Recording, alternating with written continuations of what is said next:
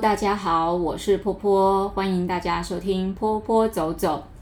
前几次录音的时候，我没有注意到那个麦克风调太低了，所以呢，诶，我回去再听之前录的啊，都有点嗡嗡的声音，真是对不起大家。如果大家听到有几集他听听不下后听啊，吼，那个声音太远啦，音乐太大声啦，吼，可以跳过让过没有关系，好啊。但是今天这一集呢，大家。可以考虑一下，听一下，继续听下去，因为我们今天要讲跟钱有关的事。我的失败之道，我的这个钱是怎么开始去想要好好赚钱的？经过了一个失败之后，呃，这个失败其实不是说我赔钱了，然后才去想到要赚钱，而是我赔了我的精神之后，我才想到我应该要好好赚钱。这件事情其实要说起来是这样子哦，我在人生第一年，就是我二十一岁的时候，第一次去当幼稚园老师，那就是当主教。那那个年代啊，哈，其实是这样子的，呃，幼幼稚园老师的薪资本来就都不高嘛，大家都很清楚哈。那如果你是高职毕业的，可能就是一万八起跳；那如果你是专科毕业，就可能两万一，哈啊，大学可能就是多个一两千吧，哈，可能或许是这样。那我那个时候，呃，去呃当主教是我第一年哦，我还没当过老师，所以我非常认真用力的去做好每一件就是我应该要做的幼稚园老师的事情，包含家访啦哈，家长突然就是不能接送小孩啊，我帮忙接送回去啊这一些的。其实我们有呃幼稚园里面有前辈跟我提醒哈，他是说你如果跟家长走太近的话，有时候你的那个家长反扑是很大的。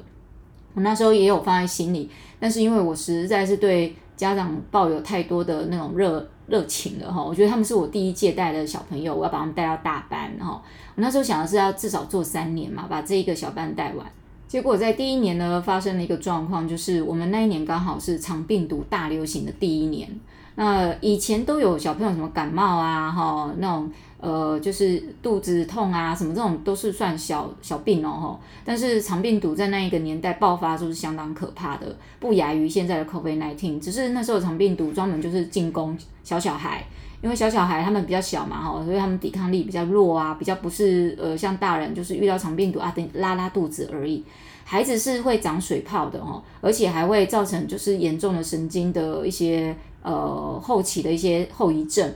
那我们班那个时候也非常的小心哦，所以我每天都会检查小朋友来上课的时候他们的身体状况，就这样子啊哈，好死不死有一次被我检查到，我们班有个小女生，那她是呃刚来念没多久一个小女生，哦，他们家就是你知道那个年代其实很多家庭的教育观念都很传统，生病都是送来学校的，哈，送来学校医，怎么会是这样，对不对？送来学校呢，那我就发现她的手指缝之间有水泡，我想不对劲了，这个就是肠病毒。因为那时候，呃，我们必须要很注重每一个就是小朋友病症状况，所以呢，我马上把他送到办公室哦、呃，去呃做就是隔离，但来不及，我们班就陆陆续续有。我那时候带那个小班十几个，最后我们班只剩五个人，好、啊，那里面其中有一个中奖的小女孩哦，哇，那才是我我觉得呃造成我想离开幼教界最大的原因。呃，这个小女孩的妈妈哈，就是常被她爸爸就是可能就是精神管控，都要求他只能待在家里，然后待在家里不能出去，所以他常常会下午偷溜出去跟朋友去喝个下午茶吃饭。那他来不及回来接孩子，就是娃娃车的时候，他就请我帮忙带回去。那我没有一次拒绝他。呃，其实我对每一个家长都一样哈，而且这个妈妈状况比较特殊，所以我常常帮他做接呃就是送回去的动作。结果没有想到呢。呃，这妈妈后来变本加厉，变成叫我帮她帮她接早上送去上课。我就想，好吧，那就是我觉得人有时候不要太 nice 哈，天秤座的起安呢不会说 no 哈啊。这一次他女儿也得到了，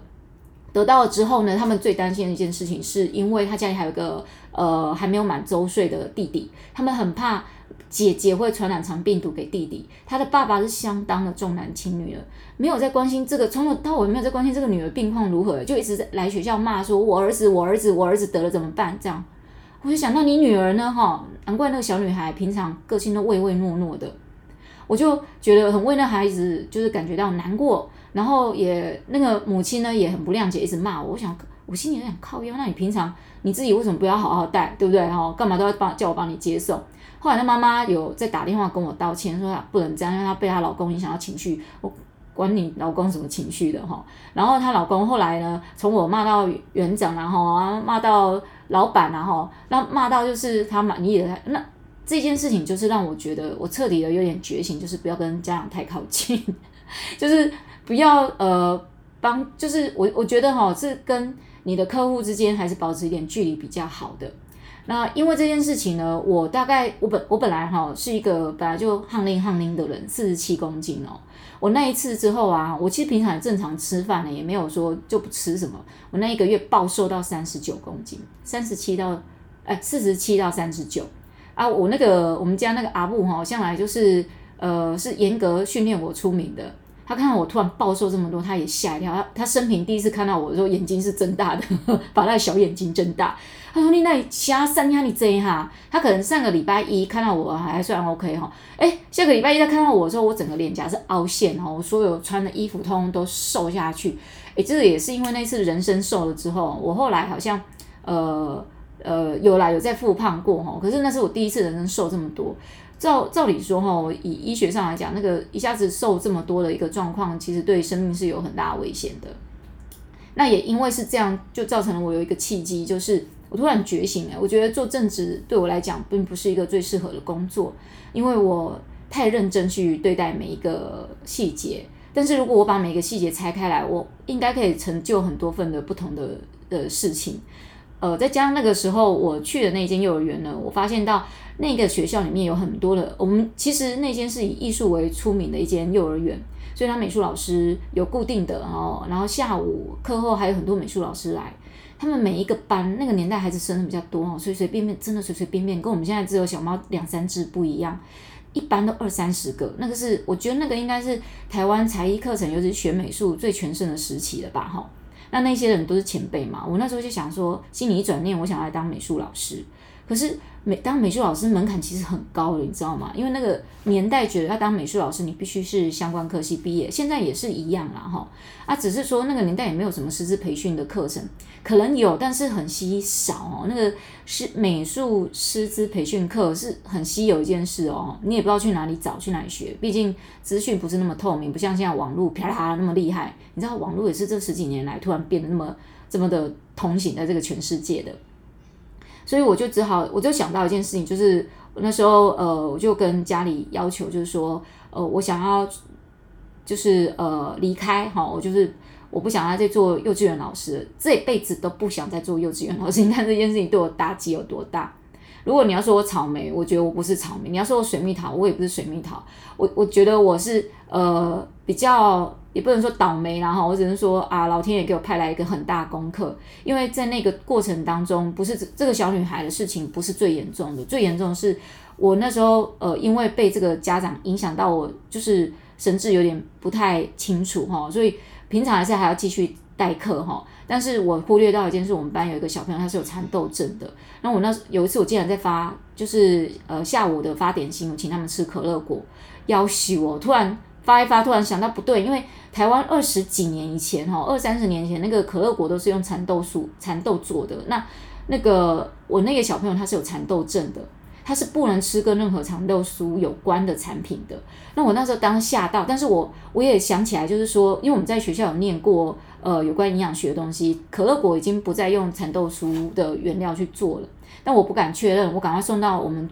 最附近的就是医院啊，那医院就。医生也不敢确认哦，他也不敢说可乐果真的已经完全用豌豆跟绿豆做，他们马上为那孩子洗胃。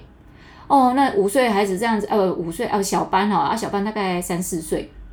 我真的觉得好可怜哦。然后他妈妈来的时候哈，我很我本来以为啊完蛋了，我一定被他妈妈告啦，告死了，把我骂到不行，光是那个肠病毒就已经这样了。结果没有想到，他妈妈完全没有骂我，还感谢我说，诶，我没有因为这样延误就医。他说：“我宁愿你尝试带他来洗胃，也不要让他就是闲置在那边。他如果是这样，我如果是这样子的话，他更会很生气。所以我就觉得那个妈妈非常的冷静，因为那妈妈毕竟是一个职业妇女哈，是一个业务。所以我我真的从打从心底就是呃感谢他啊，也觉得这件事情给我很大的领悟，就是我绝对不适合当幼稚园老师哈。那我我我就想说，那我应该要改行了哈。”那所以我就趁着这个契机呢，我就去进修了有关就是摄影啊、油画所有的课程，花了不少钱。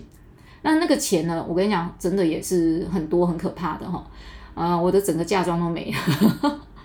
呃，但是因为这样的一个大进修下来呢，我就开始把它转向，我就真的很认真的、勇敢的踏出我的第一步去当美术老师。但是我呃当美术老师第一步的时候，我是开始寄履历给。就是几乎全台中市的幼儿园吧，或补习班哈，我想很多人都有收到我的信吧，哈，求职信，我真的很不要脸，真的寄给人家，就跟他说我想要来当美术老师。最后只有两家有回应我，一家是离我住的地方很近的，就是五分钟就可以骑到补习班；另外一家是一个幼儿园，也很感谢那个园长给了我一个呃当美术老师的机会哈。呃，这这整个过程呢。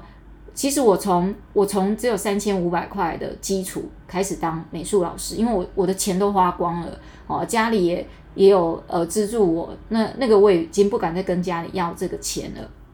所以呢，我只好就是用三千五的这最基础，我就去买了基本的一些教材啊什么的哈工具，然后就开始去执行我的美术老师的工作。那因为我有。呃，幼呃幼教的背景，所以我知道怎么写教案，哈，我知道怎么代课，但就是说，唯独就是美术这个教学的过程，我必须要去酌量，所以我很高兴那个时候有两家呃学校给我这个机会，那我也就从这样子慢慢的、慢慢开始，我就从两家，然后慢慢接到了呃两家幼稚园，哈，呃两家补习班，哈，呃其实我这个求职过程并没有。像大家想的哦，那么顺遂，马上就找到，不是？我去应征的时候，我有呃，也也有，就是先都先投履历的哈，啊，真正会用我了，他才会找我去，所以第二家又隔了很久才我才被被人家就是叫去面试，叫去面试的时候，那老板是非常的呃了不起的那种样子哦。就一开一开头就给我一个下马威哈，你不要像那个谁哈来哈跟我要求那个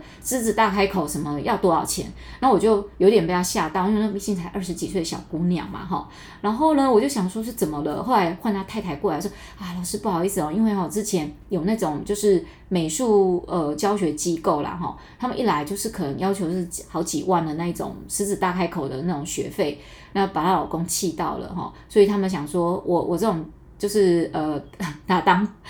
跑当班了，会不会比较 OK 一点？我说 OK 啊，可以。然后我就讲了我的价格，然后呢就这样顺利的就接了这个课程。然后幼儿园呢，呃又呃呃也不是很顺利。一开始那个幼儿园找我去面试的时候呢，他是隔了将近快半年才再把我找去的哈。结果这个隔了快将近半年的幼儿园再把我找去之后呢，我一做就在他们学校做了七年。每一个地方我都做到我呃出国工作我才停止的，好啊，这个是我觉得是这样。虽然我一开始找工作找这个美术老师的工作没有很顺利，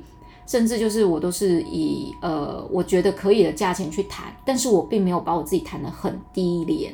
因为我知道在我们那个年代呢，或是我前面的年前辈的美术老师都被幼儿园砍得很低廉，就是比如说。他们上一堂课才一百多块耶，你敢相信吗？一堂课才一百多块的那个薪资，然后还要包办全校所有的美术工作。那我不想要做这件事情。如果只有这样的价格，我宁愿这个学校不接。呃，也因为这样子，我很感谢学校很相信我，因为我觉得有一个可能性哦，因为我毕竟是呃有教育背景出来的，所以他们觉得我不至于就是只是在那边乱教，或许可能是这样子。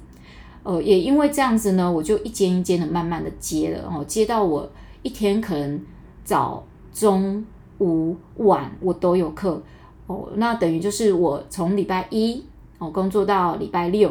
然后每一天几乎都有三到四，就是三到四个点要跑，三到四个点哦，那也就是说我有三到四堂课要跑，所以呢，呃，我跑起来啊，哈，其实我那个时候。我们的价格也没有像现在有一些美术老师也是开了非常高单价位的哈，有一些就是呃，像现在我听到有一些可能一堂就收八百啊什么之类的，我觉得佩服他，真的很棒。我那年代应该要要求多一点哦，因为我做的事情挺多的，那我觉得已经够了。我我这人比较呃，我我不是说贪不贪心哈，是我觉得够了就好了。所以我大概一个礼拜我要上大概将近四十个小时，就我的工作时间真的很长。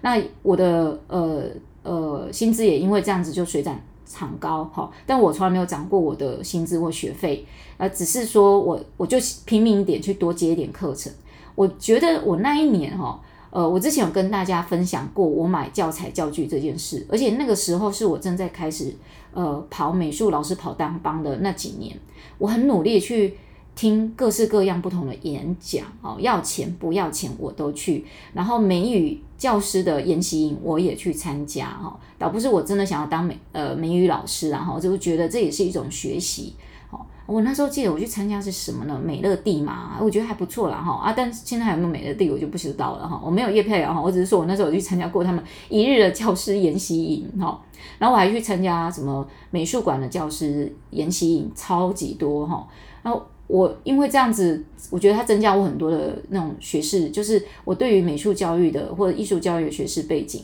那呃，我我那时候也因为这样，我也花了不少钱在学习这件事上面。不管是去上一下课，或者是我自己买工具道具来，但我我觉得这件事情，我之前有跟大家分享过，我在买道具材料上面我是不手软的，那，也因为这样子，我觉得我工作应该第三年的时候应该可以赚到一桶金了，但我都把钱拿去花在教材教 教具上面，哦，那可是后来，呃，我我我跟大家讲一下好了，我平均大我们有分大小月，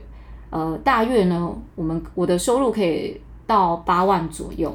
这样还不算多哈，我跟你们讲过，前面就是我那间幼儿园嘛，呃，我第一次去工作那间幼儿园，也是我此生唯一的正职的做过正职工作幼儿园，他们的呃艺术老师啊，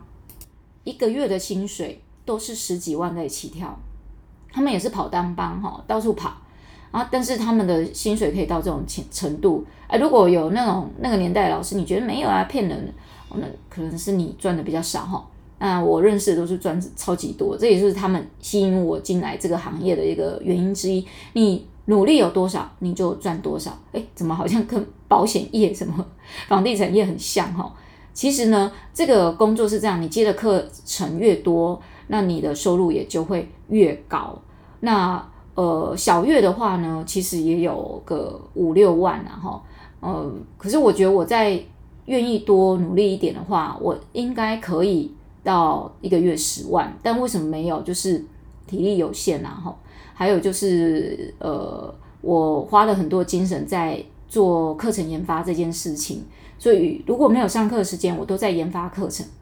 我觉得我那时候研发了课程的内容啊，哈，呃，比较可惜就是我没有好好去做一个系列的统整。哦，如果有做系列的统整的话，我现在能够拥有的教案库应该会更大一点。那其实我在想说，我那个时候在跑单帮啊，哈，跑学校的时候，其实我觉得给现在也在当才艺老师的一点点的小小小的呃 idea 哈，但我不敢说这是建议啦哈。这个 idea 就是这样子，你在安排自己课程的时候，我记得以前有跟大家说过，我的雷达就是三十分钟以内嘛。但是我觉得应该是要去做好一个学校的一个。呃，物材的控管，诶，物材控管包含就是你要怎么跟这个学校帮他们进货，或者是你要怎么去跟他们谈，就是你的薪资部分。但是有时候谈薪资要非常的勇敢诶，毕竟在那个时候你要去谈薪资，老板不见得愿意给你这个钱哈，因为毕竟他们可能收的学费也是某个程度，那他们有股东要分钱什么的。所以，呃，这不是我们的重点哈。那个学校他们怎么在赚钱，那个不关我们的事。但比较重要就是说，你怎么样去分配你的时间效应哦。我觉得我那时候时间效应应该可以再安排得更好一点。比如说早上都是幼儿园的课程，那幼儿园假设我们一堂课是五百块好了，五五二十五，OK，你一个早上都呃就赚了一个礼拜赚两千五，都是早上的时段。那你下午的时段呢，也是可能一堂课也都是五百块，假设啦哈，假设好也是两千五，所以你呃这个礼拜已经有五千块的收入。那你晚上呢？晚上可能是我们上才艺课程嘛，有时候是拆账，好，每一个班假设你都有呃呃小朋友大概有六个。啊，六个小朋友，你每一个人都抽，假设两百块好了啦，哈，六十一千二，所以你一个礼拜下来五千一千二，呃，不不，一千二可能是比较多啦，我们讲一千块好了，可能你一个补习班这一堂课你可以赚到可能是一千块，好，一千块我们还没有还没有扣掉，就是什么材料费什么你的机机车什么油钱哈，好，那五天就是五千，好，五千加五千，你一个你一个月就是一万块的收入。那你这样子四个礼拜下来，哎，也才四万嘛，对不对？所以你要再怎么样去增加这个效益呢？就是说你要拉高你每一个课程的的单价位，还有你要去冲那个学生的人数。但是其实我觉得这样是很辛苦的，因为你等于早中晚，然后你的呃身体跟你的声带就是你的工具，好，当然你还要用什么颜料啊，什么什么一堆的之类的。我觉得那个最好的方式就是你可以呃在一个时段里面哦，然后呢这个时段里面呢，你可以去做一些增值的动作，比如说呃你除了就是在现场教学，你也可以去做一些，比如说呃像。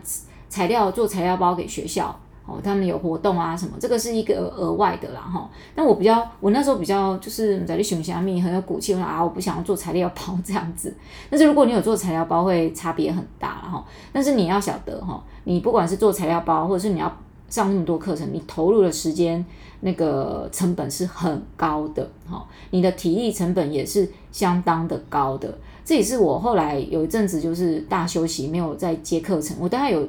呃，我最近虽然跟大家都分享多幼儿园啊、国小的上课的内容，其实在，在在去年之前，我有十年没有再跑过幼儿园了，因为那真的是一个很消耗体力的一件事情。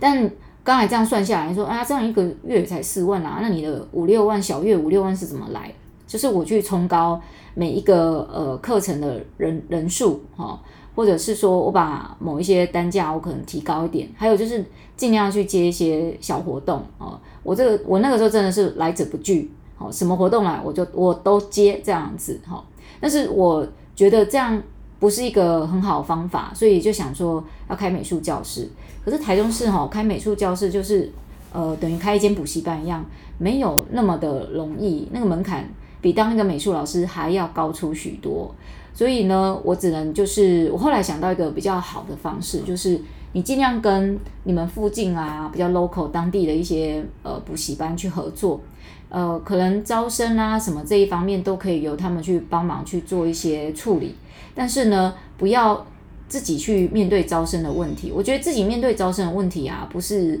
呃你这个老师应该要做的事，因为你如果主动去面对招生的问题，会有一个。很奇怪的现象，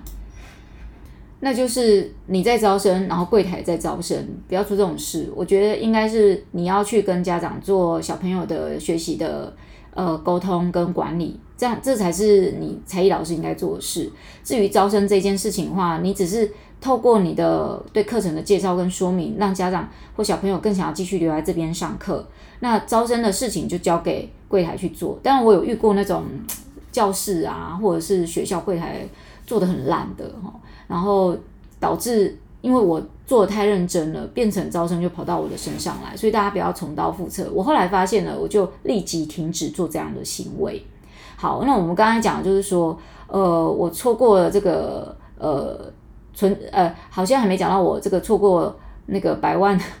第一桶金，其实应该是可以。我如果把我那个时候呢，教具可能不要买那么多哈，哦，或是我觉得投资教具教材去上课，这个都是很值得的投资。但我我觉得应该要做更好的一个控管，比如说时间时间成本这件事情，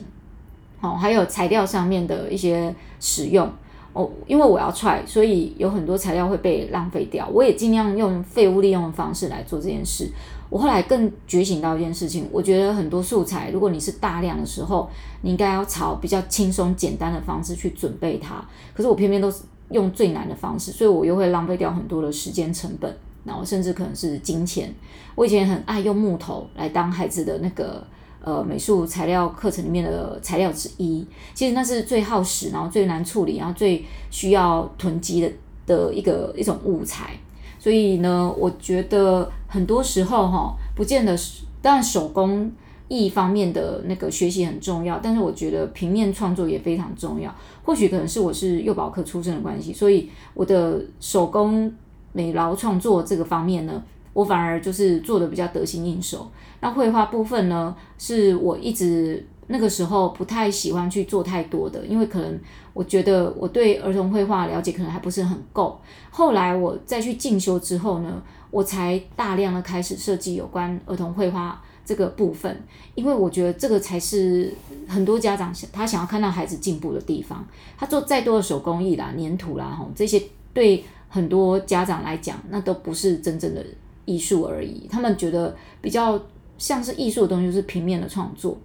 那我后来觉得，哎，其实如果我当初做的平面创作，那时候手工艺的创作部分啊，占百分之六十，绘画创作占百分之四十。我后来就是加强我在儿童绘画这方面的技能。那这个技能当然是后来我又去英国留学哦，然后呃从这个研究所里面去获得了很多的那个滋养分，然后再带回来。我在带孩子在做平面创作的时候又很不一样了。那如果我减少了就是立体创作的话，我其实可以呃省下不不少哦不少的材料费。你要知道，一个月赚五六万，那个材料费也是很惊人的呢。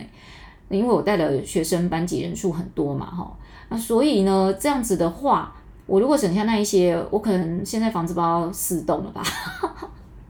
好，但是我我觉得后面还要再来讲一下，就是说我们前面讲就是你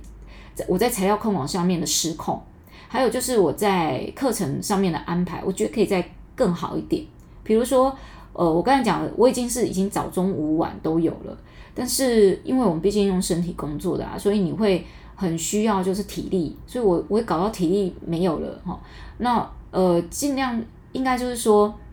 那个时候应该要把一个课程里面的人数要增加才对。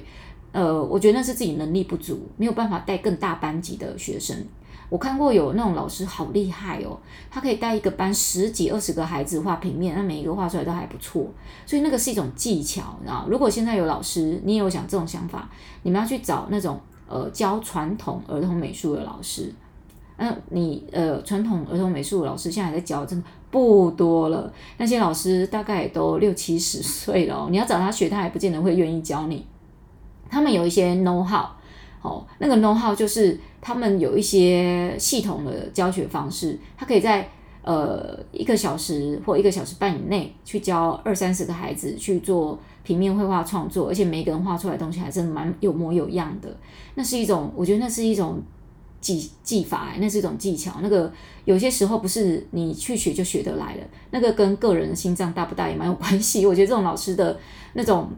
大量学生教起来就很棒哈，可是你叫他们去教小量学生，他们可能就没有办法像这么大量学生那么好。好，那当然就是说，一个是你要增加学生量啊，还有你每一堂课程的一些呃单价的品质也必须要够高。那那个时候我有想到一件事情，其实每个月如果说呃，我觉得最重要就是还是要学会储蓄这件事哈。你可以把那个所有的。呃，你的薪资分成好几块，我那时候其实也知道，但我我并没有去做到这件事。如果我知道把材料、哈、教具，然后学学习演讲的那些费用，还有我的生活费什么，通通都把它摊开来，好好的去做好分配的话，呃，那真的是一个不小数目，每一个月硬存也可以存到个一两万块，一两万块拿来就是存着，哈、呃，当房贷的头期款也好。或者是呃，那那个年代也不知道什么叫存股息啊，买基金啊，哈，股票更不敢买呢，哦，因为万一跌得很严重怎么办？哈，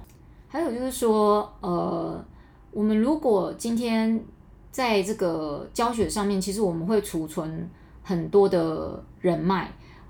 我这个人脉对自己其实是相当重要的。我我那个时候啊，真的是谁都不敢惹，人家老板叫我做什么事，我就做什么事这样子。好，现在就是老板叫我做什么事，我都会有点啊什么，你要叫我做件事 没有？好，你看一旦变中年妇女，就是那种诶、比较会讨价还价一点哈。但是我呃也是奉劝各位一位，你自己的价值在你自己的操纵上面。你如果觉得自己一堂课值那个。那个六百块、八百块的钟点费，你要表现出那个价值出来。如果你没有表现出来的话，人家一定会给你压低价格。所以那个时候我一直很坚持一件事情，就是我的钟点啊不能低于六百块以下。好，我如此对自己有自信的，并不是因为我去国外进修，或者是呃呃我怎么样，而是因为我觉得我可以做得到别的老师做不到的地方。那这点你就必须从你的作品集去做出来。我觉得那时候我作品集应该可以做得更好，然后可以让学校看到我更多面的一个内容。也有可能还年轻哦，不知道怎么表达自己，总觉得我觉得哈，人生真的是学海无涯哦。我觉得怎么样表达自己也是一个很需要去学习的地方。好，综合以上这几点起来啊，呃，我觉得我在我这个当美术老师过程里面啊，赚钱这个的失败之道在于我不懂得去理财，我不懂得把自己的一些呃赚来的钱去做很好的规划。当然，现在好很多了。现在比较知道怎么去做一些规划，怎么样去理财。但这都是已经前面跌跌撞撞过来的。唯独比较没有遗憾的是，我没有去乱投资啦，哈，我没有把钱拿去投资在什么股票里面啊，什么。呃，我我不是说投资不好，大家不要误会，我不是说什么基金、股票、房市什么那不好，不，no no no，那是我不懂的，我不随便投资。哦，我懂的，我就会呃很尽量去投资大家。比如说我的。教具、教材，还有出国去念研究所，这个都是我觉得呃很好的投资。好，那下一下一次呢，再跟大家聊一下哈。我觉得呃，我去念研究所，我觉得有失败的地方在哪里？哦，我怎么样可以？我觉得我如果在英国念书留学的时候，我可以做到怎么样更好的 效果？哎，一个小插曲。我记得在台北念书的时候啊，哈，我觉得我很遗憾一件事情，我一直都没有在台北好好的到处去学习这件事。我是蛮喜欢学习的人，我喜欢学一些旁门左道。那在呃台北念书的时候，因为只有两年二季哈，要把书念完也不容易。我们其实课业压力非常大，还要加上还要实习，所以真的没有什么太多时间去打工。我那时候有有去做很多打工的工作，都在学校以内。为什么我我在学校，我只在学校打工？因为学校打工，第一个它的配比较稳定嘛，哈，而且配稍微比较好一点，会比外面的打工配还要好一点。那那个时候，我觉得我应该把呃很多其他的时间，应该我我觉得可能是怕在台北被骗吧，还是人太多，我不喜欢出去哈。其实台北有很多的资讯资源，我应该要多去运用跟参考才对。我应该在那个时候多去做这些事，但是就是自己的。呃，想法可能不到那里，所以如果说今天呢、啊，不管你你还是一个学子的话，哦，如果你是在台北念书，那我不说台中不好了哈，我们就光高雄不好，我是觉得说你在一个资讯爆炸很丰富的地方，你应该尽量出去 embrace，你知道吗？embrace the world，就是去吸收那个城市的养分才对。我总觉得我在台北吸收养分不够，我的灯还带电啊，我 我就觉得台北人好多，天气好差哦，五高热，然后常下雨这样。哦啊，这个我我我我我觉得对，我在城市适应上面我是有点草莓，没错。哦，但是如果你现在有机会在一个大城市里的话，你要去搜寻哈、哦，Google 一下你喜欢的东西，呃，兴趣有哪一些，你可以去找一些你有办法负担得了的一些事情，呃，资讯来吸收来学习，不要错过那个时间，因为我觉得我在台北错过这段时间，要不然其实我的美术。老师之路应该会从台北开始。如果今天是从台北开始的话，因为那边刺激竞争大嘛，我相信我的教学的内容跟能力应该也是更更厉害的。那这样讲好像在台中都不厉害，台中比较悠闲，步伐比较慢，所以我们的竞争不会像台北这么的严重哈。那如果说你是你现在就在台北的朋友，太棒了，要记得好好的搜寻你的周遭讯息。哦，在台中、高雄、彰化什么都没有关系，你可以常常去不同的城市去做接触。我之前认识有一个老师哈，他是嘉义人，这个老师非常的认真哦，他会每隔一段时间就到台中来进修，他有上过我的师资课程，然后他也会自己跑去台北去进修。他知道一直不断要出去，他必须要从呃比较偏呃偏乡的地方，他知道要往知识多一点的地方去。知识多一点的地方，他能够搜寻到资讯就会很多。我觉得这蛮重要的，好，提供给大家参考。好，今天的分享就到这边喽，感谢大家的收听，欢迎大家再次收听坡坡走走，拜啦。